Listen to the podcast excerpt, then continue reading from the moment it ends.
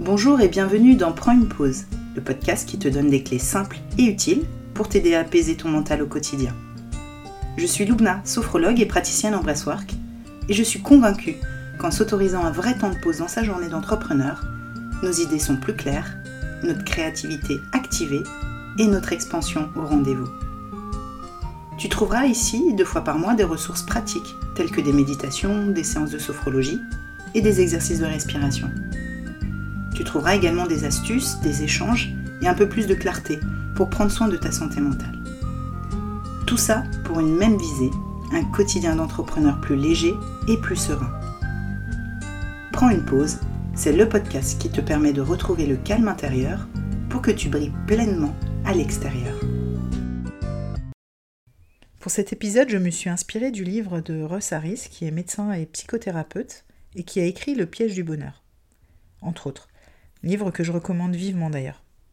Ce livre m'a donné vraiment envie euh, de casser des mythes et des croyances que je trouve trop bien installés encore aujourd'hui dans notre société et qui contribuent à notre mal-être de façon générale. En fait, ce livre aussi m'a renvoyé beaucoup à mon histoire personnelle, à ma propre expérience, il y a quelques années, j'ai connu des épisodes anxieux très intenses qui m'ont fait toucher le burn-out.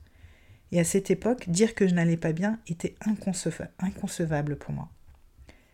D'ailleurs, je camouflais ça super bien. Et en fait, à travers ça, j'ai compris que j'avais peur euh, d'avouer mes faiblesses, de montrer ma vulnérabilité, de montrer mes échecs. Et j'avais en fait cette croyance que ce n'était pas normal, ce que je ressentais, que j'étais anormal.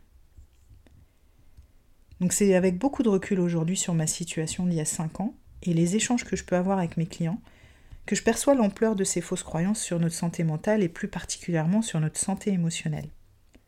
Parce qu'avec ces croyances, on a souvent l'impression du coup qu'on est anormal et qu'on a un problème. Alors que ces mêmes croyances, c'est elles qui nous empêchent paradoxalement d'être heureux ou heureuses. Parce qu'aujourd'hui, croire que le seul chemin possible vers le bonheur est linéaire, sans détour, sans boucle, c'est comme si on croyait au bisounours ou au prince charmant ou à la princesse charmante.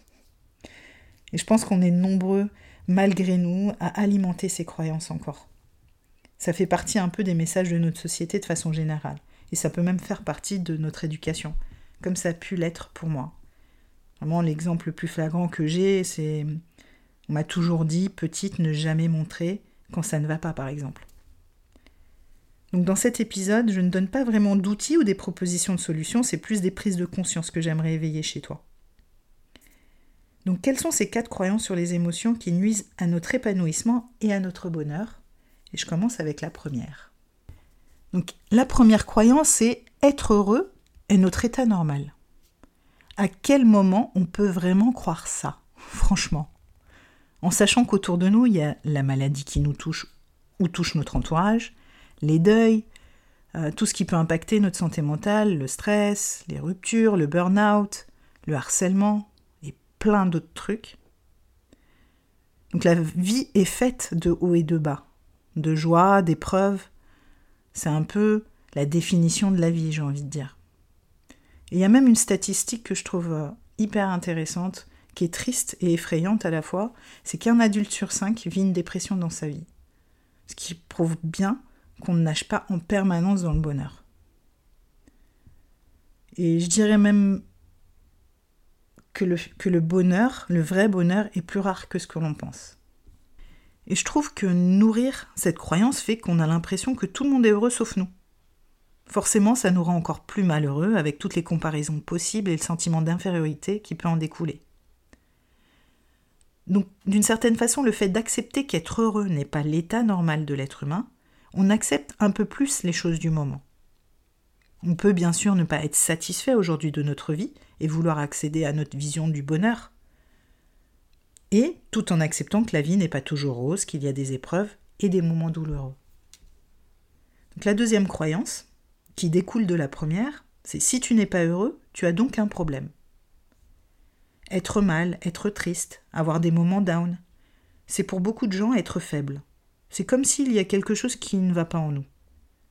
Du coup, on se dévalorise, on se compare sans cesse aux autres, et on nourrit des pensées négatives, ce qui génère en nous forcément des émotions très désagréables, comme l'anxiété par exemple. et ce qui est totalement normal. On a naturellement des mécanismes qui sont désagréables et qui ont pour but de nous protéger. L'angoisse et l'anxiété sont là, par exemple, pour nous protéger à la base. C'est pour éviter un danger, une menace, et pour s'y préparer physiquement. La peur aussi.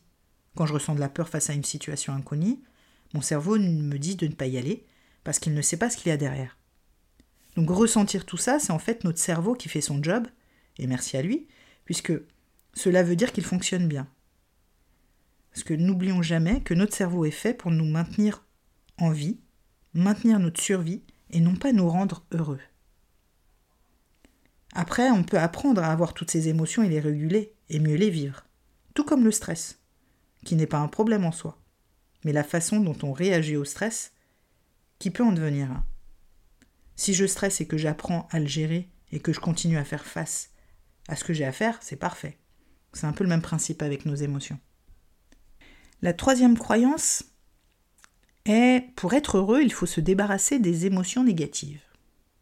Alors je trouve déjà euh, le terme négatif et positif pour parler des émotions, euh, il est totalement inapproprié, en sachant leur fonction, comme j'ai dit plus haut, que les émotions sont comme des indicateurs qui nous poussent à l'action, on ne peut pas parler de positif et négatif.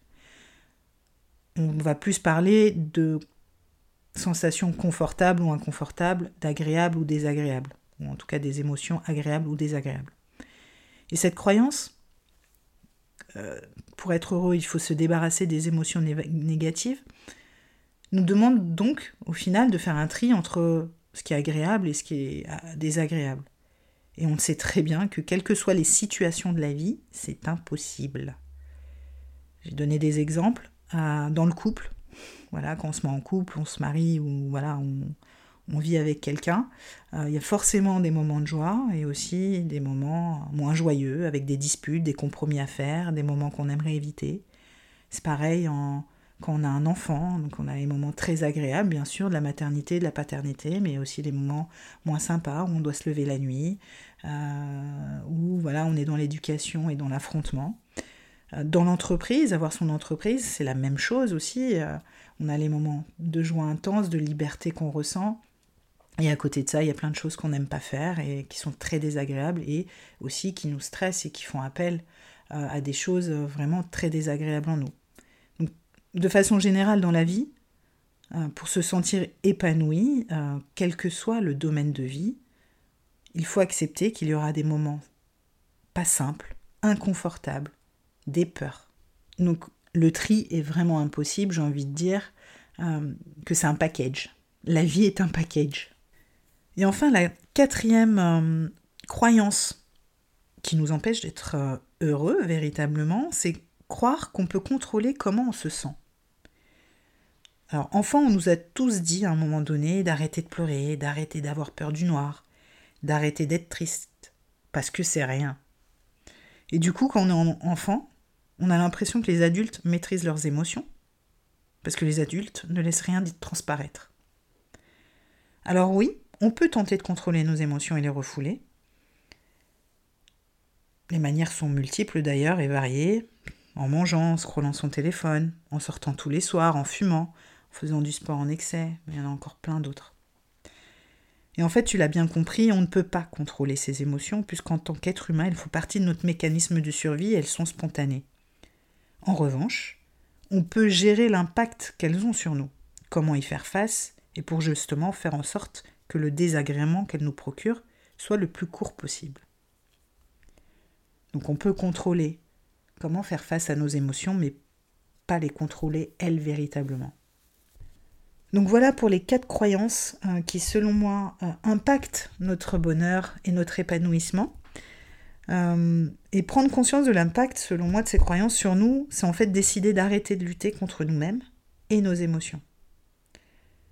Alors c'est absolument pas simple, tu le penses bien. C'est tout un apprentissage.